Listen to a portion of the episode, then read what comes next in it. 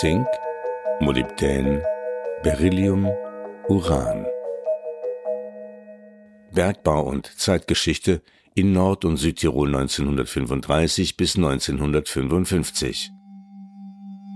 Ein Podcast des Südtiroler Landesmuseum Bergbau und des Gemeindemuseums Absam für das Euregio Museumsjahr 2021.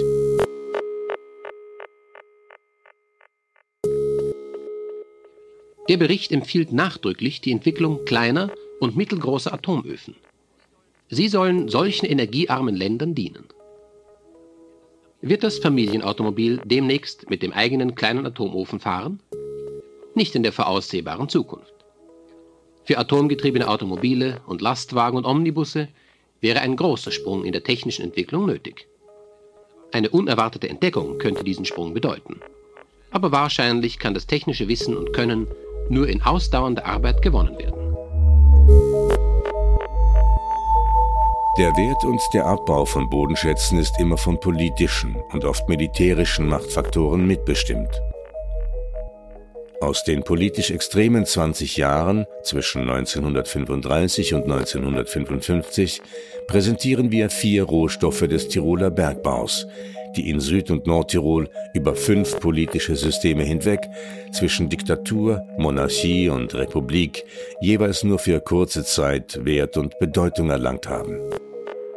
Diese vier Bodenschätze gehören nicht zu den Erzen des traditionellen Tiroler Bergbaus, sondern sind typische Industrierohstoffe des 20. Jahrhunderts. Zink, Molybdän, Beryllium und Uran. Ihr Abbau hatte auch sonst wenig mit dem traditionellen Bild vom Bergbau zu tun, dienten sie doch vor allem der modernen Rüstungsindustrie.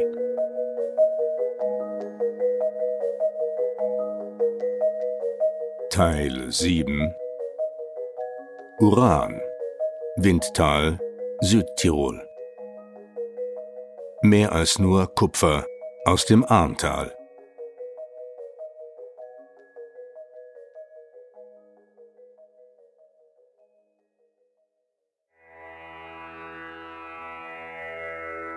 Kapitel 1 Der Ort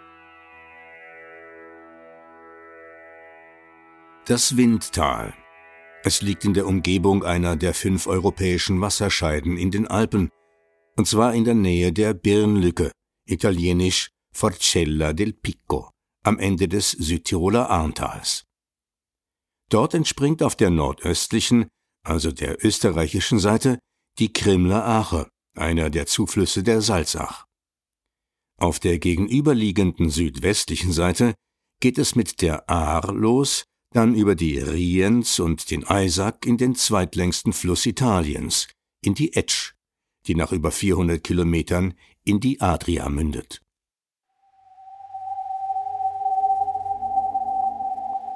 Uran 238 zu Thorium 234. Halbwertszeit 4,46 Milliarden Jahre. Auf der italienischen Seite dieser Gebirgslücke betritt man das Bergrevier Lana Kerach Windtal, das sich von über 2600 Metern Seehöhe bis hinunter zu einer alten Kapelle erstreckt, zur Heiliggeistkapelle in Pretau im Arntal. 1455 hat diese Kapelle der Bischof Nikolaus von Kues eingeweiht. Bereits wenige Jahrzehnte später war sie jedoch für die zahlreichen Knappen, die im florierenden Brettauer Bergbau arbeiteten, zu klein geworden und musste vergrößert werden. In einem Bädecker Handbuch für Reisende aus dem Jahr 1885 heißt es Das Arntal, das bei Brunneck ins Bustertal mündete Tauferer oder Arntal, zieht sich 13 Stunden lang erst in nördlicher, dann in nordöstlicher Richtung zwischen Zillertaler und Rieser ferner zur Tauernkette hin. Der mittlere Teil des Tals heißt Arntal, das oberste Talende Bretau. Zahlreiche Übergänge führen aus demselben in Pfitschertal, Zillertal, Salzach und Iseltal. Thorium 234 zu Proctactinium 234, Halbwertszeit 24,1 Tage. Es folgen Hinweise auf einige Bergführer in Taufers wie den Stabele Hansel, den Stabele Jörgel, Gröberl Steffel, Hutter Hansel, den Hutter Martel und den Matzmichel. Der Weg zum Hauptort des Bergbaus im Ahrntal nach Brettau wird so beschrieben. Das Tal verengt sich zur Schlucht, in der nur der Bach und die Straße Raum haben. Am Ende der Klamm beginnt die oberste Talstufe, Brettau. Eine halbe Stunde weiter bei Neuhaus das Kupferpochwerk der Arner Gewerkschaft, wo der Fahrweg aufhört. Nach 15 Minuten Kasern das letzte Dorf mit der Kirche Heiligen Geist. Unter dem Stichwort Ausflüge wird 1885 auf einen ins Rödtal hingewiesen. Lohnend, dreieinhalb bzw. sechs Stunden hin und zurück, beim Kupferbergwerk durch einen Wald hinan an den Kupfergruben von St. Jakob, 1930 Meter vorbei, interessant die verfallenen obersten Stollen zur inneren Rödalpe, ca. 2200 Metern Unterkunft. Von hier über das gut gangbare Rödkäs zur Lenkjöchelhütte des Alpenvereins Sektion Leipzig.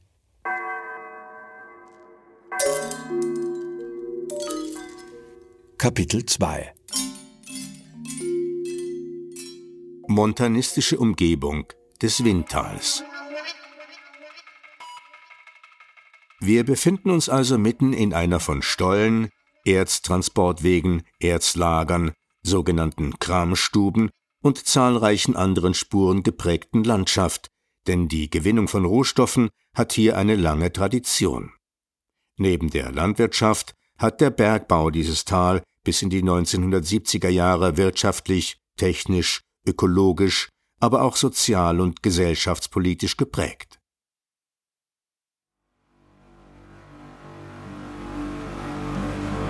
Proctactinium 234 zu Uran 234, Halbwertszeit 46,69 Stunden. Bis heute ist vor allem vom berühmten Kupferbergbau Brettau die Rede. Gemeint ist damit der bereits auf der Arnig-Karte von 1774 markierte oder im bereits zitierten Bedecker von 1885 genannte Bergbau am Rötbach. Dort tritt in etwa 2000 Metern Höhe Erz in sogenannten Ausbissen bis an die Erdoberfläche zutage. Diese Kupfererzlagerstätte zieht sich fast senkrecht durch den Berg und reicht über 600 Meter weit hinunter bis unter die Talsohle. Mit zahlreichen Schächten und sieben Hauptstollen hat man dieses Vorkommen erschlossen.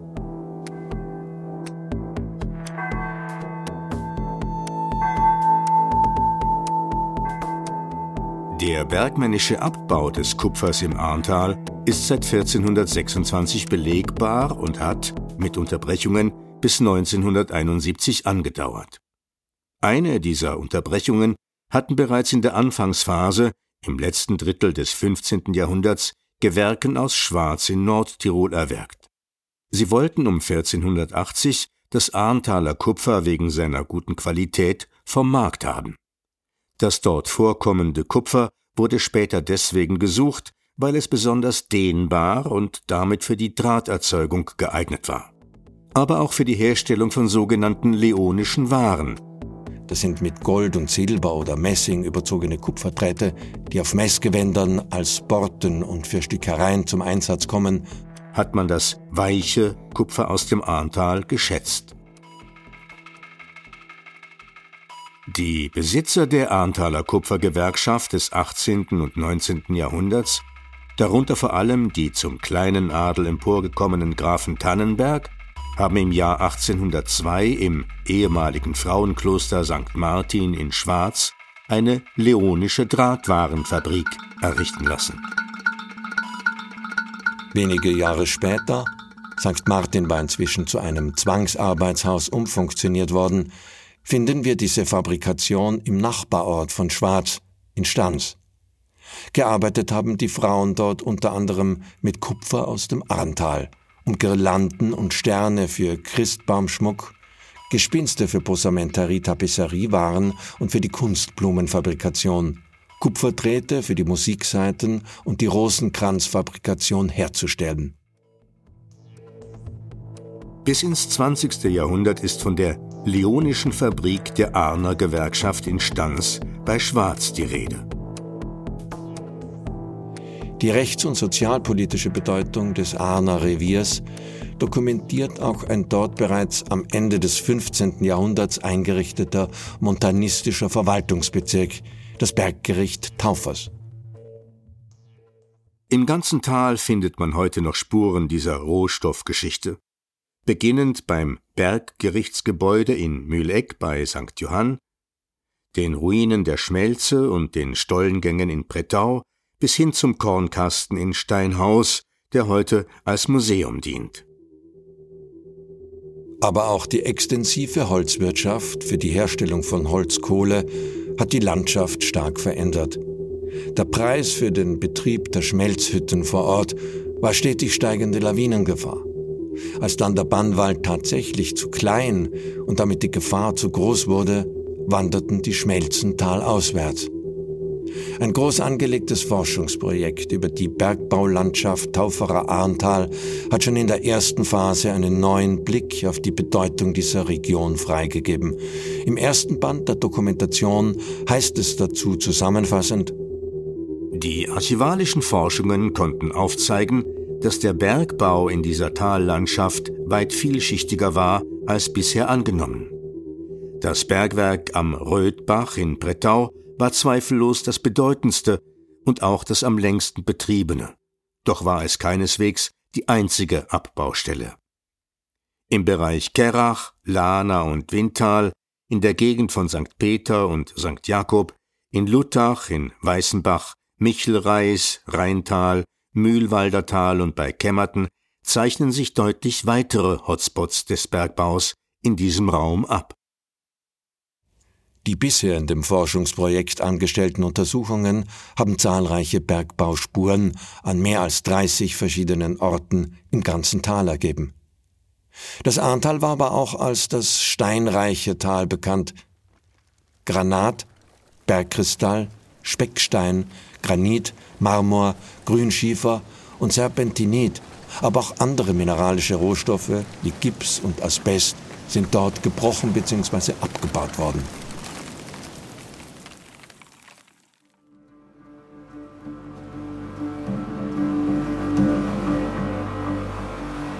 Uran 234 zu Thorium 230.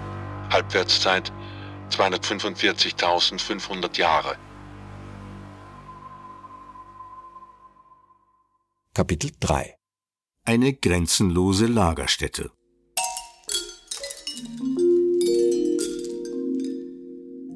Mit dem wichtigsten Erzrevier des Ahrntals, dem im Röttal, ist einer dieser in Vergessenheit geratenen Hotspots verbunden das Windtal. Dorthin gelangt man entweder direkt aus dem Ahrntal, vorbei am letzten Ort Kasern, oder über Röttal und das Lenkjöchel. Das Windtal selbst ist mit zwei Übergängen, sogenannten Tördeln, mit dem Osttiroler Umbaaltal, dort wo die Isel entspringt, verbunden. Daher hat Peter Arnig das Windtal auf seiner Tirolkarte mit dem Zusatz versehen Weg in Virgen. Über den Zugang zum Windtal heißt es 1914 in Der Schnee, Wochenschrift des Alpenskivereins. 11. April 1914, Lenkjöchelhütte, Windtal, Kasern. Der Talgrund des Windtals ist durch mehrere Felsriegel verlegt. An den Hängen zur Linken geht es glatt hinab. Bei der Grünbichelalm wechselt man auf die rechte Talseite über und fährt zur Brücke ab. Bei schlechtem Wetter kommt nur der Weg durch das Röttal in Betracht. Ein anderer Bericht über eine Exkursion in dieses Windtal, der fast 50 Jahre später im Jahr 1963 in Österreich publiziert wird, beginnt ähnlich harmlos wie Der Schnee vor dem Ersten Weltkrieg. 5. Juli 1960 Nachmittag Fahrt ins Arntal über Taufers nach Kasern. 6. Juli 1960 Gebiet westlich der Dreiherrenspitze, Aufstieg von Kasern ins Windtal, Val del Vento, zum Grieskofel. In der gedruckten Fassung folgt eine reproduzierte Handzeichnung, Abbildung 2, mit dem Titel Profil des Grieskofels im Windtal, Arntal, Südtirol. Die Nummer 4 dieses geologischen Profils steht im Zentrum des Interesses dieser Exkursion, denn sie bezeichnet eine Uranvererzung im Windtal.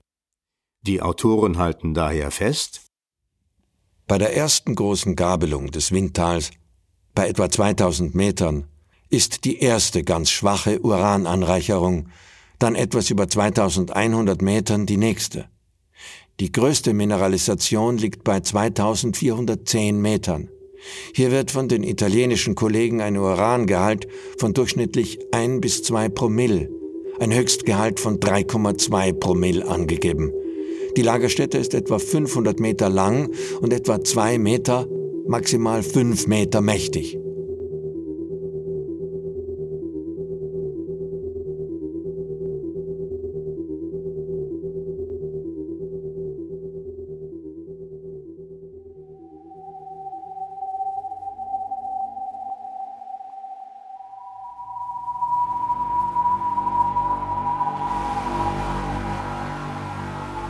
230 zu Radium 226. Halbwertszeit 75.400 Jahre. Mit diesem gedruckten Bericht war Anfang der 1960er Jahre ein potenzieller Hotspot der italienischen Atompolitik in Österreich öffentlich gemacht worden. Der harmlos mit Uranvererzungen in Südtirol betitelte, wenige Seiten umfassende Aufsatz der Geologen Oskar Schmiedeck und Erich J. Zirkel, befasste sich mit einem der damals oft geheim gehaltenen, weil nationalen Probleme der aufkommenden zivilen Nutzung der Kernenergie, nämlich mit der aufgeregten Suche nach Uranvorkommen, nicht nur in Italien. Die beiden Geologen aus Österreich, die 1960 im italienischen Arntal mit ihren Strahlungsmessgeräten unterwegs waren, stellen daher im Kapitel Analysenergebnisse von uranhaltigen Gesteinsproben aus Südtirol, gesammelt bei der Uranexkursion am 5. bis 9. Juli 1960, nicht ganz uneigennützig fest? Die dunklen Uranerzschnüre können, wenn man sie einmal kennt und darauf achtet, zunächst auch ohne Geigerzähler oder ähnlichem Instrument mindestens als auf Uran verdächtig erkannt werden, Bisher war bei der Kartierung nicht darauf geachtet worden. Die Kartierung des Windtals als Uranlagerstätte war 1960 aber bereits längst erfolgt, nämlich von italienischen Geologen, die mit einem eindeutigen Auftrag im Windtal 1958-59 unterwegs waren. Erforschung und die Suche nach Uranerzlagerstätten, also Prospektion. Ihre österreichischen Kollegen, die kurze Zeit später dieses Uranvorkommen untersuchen, betonen daher in ihrem grenzüberschreitenden Bericht etwas, das für sie im Windtal aus österreichischer Sicht Erfolg verspricht. Die Fortsetzung dieser im Windtal uranführenden Zone nach Österreich leitet im Norden des hinteren Umbalthörls zu den Glimmerschiefern und weiter in das Maurer- und Dorfertal. Dies sind die nächst anschließenden Hoffnungsgebiete, die auch geologisch noch zu überprüfen sind. Ein weiteres Hoffnungsgebiet ist aber auch der Südrand und dann die nördliche Fortsetzung der Klimaschieferzone über die Birnlücke gegen das Krimler Törl. Das Reizwort in diesem Absatz ist Hoffnungsgebiet.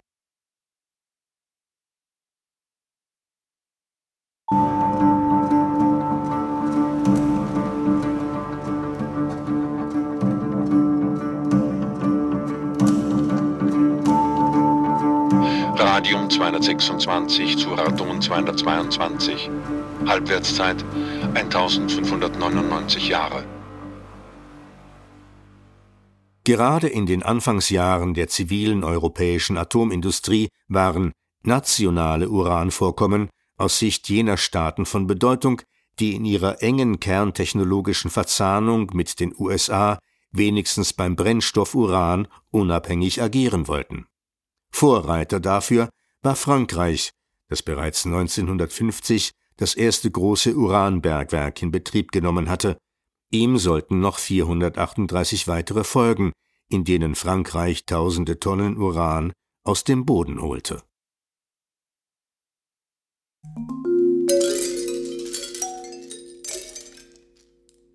Auch das seit 1955 neutrale Österreich wollte ein rot-weiß-rotes Kernenergieprogramm etablieren.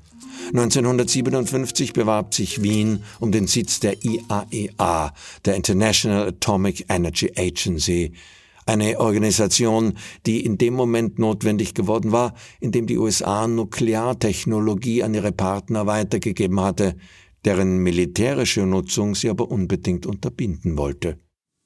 Hier spricht Karl Prokop in Washington. Wieder einmal hat die Welt der historischen Rolle Österreichs und ich möchte sagen auch seiner kulturellen und sozialpolitischen Rolle volle Anerkennung gezollt. Der Internationale Ausschuss für Atomenergie der Vereinten Nationen hat einstimmig beschlossen, Wien als den permanenten Sitz der Weltkommission für Atomenergie vorzuschlagen.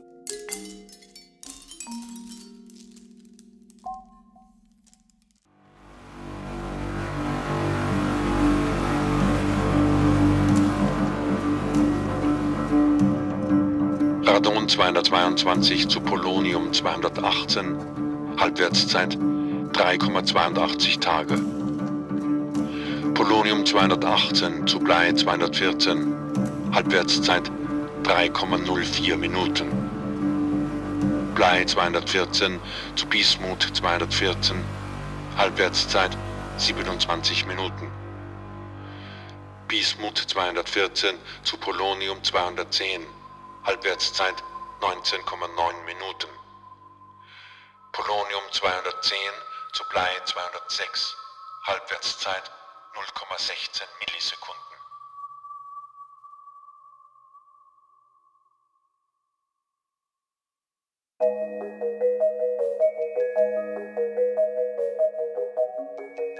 Sie hörten Teil 1 unseres zweiteiligen Podcasts über Uran im Windtal.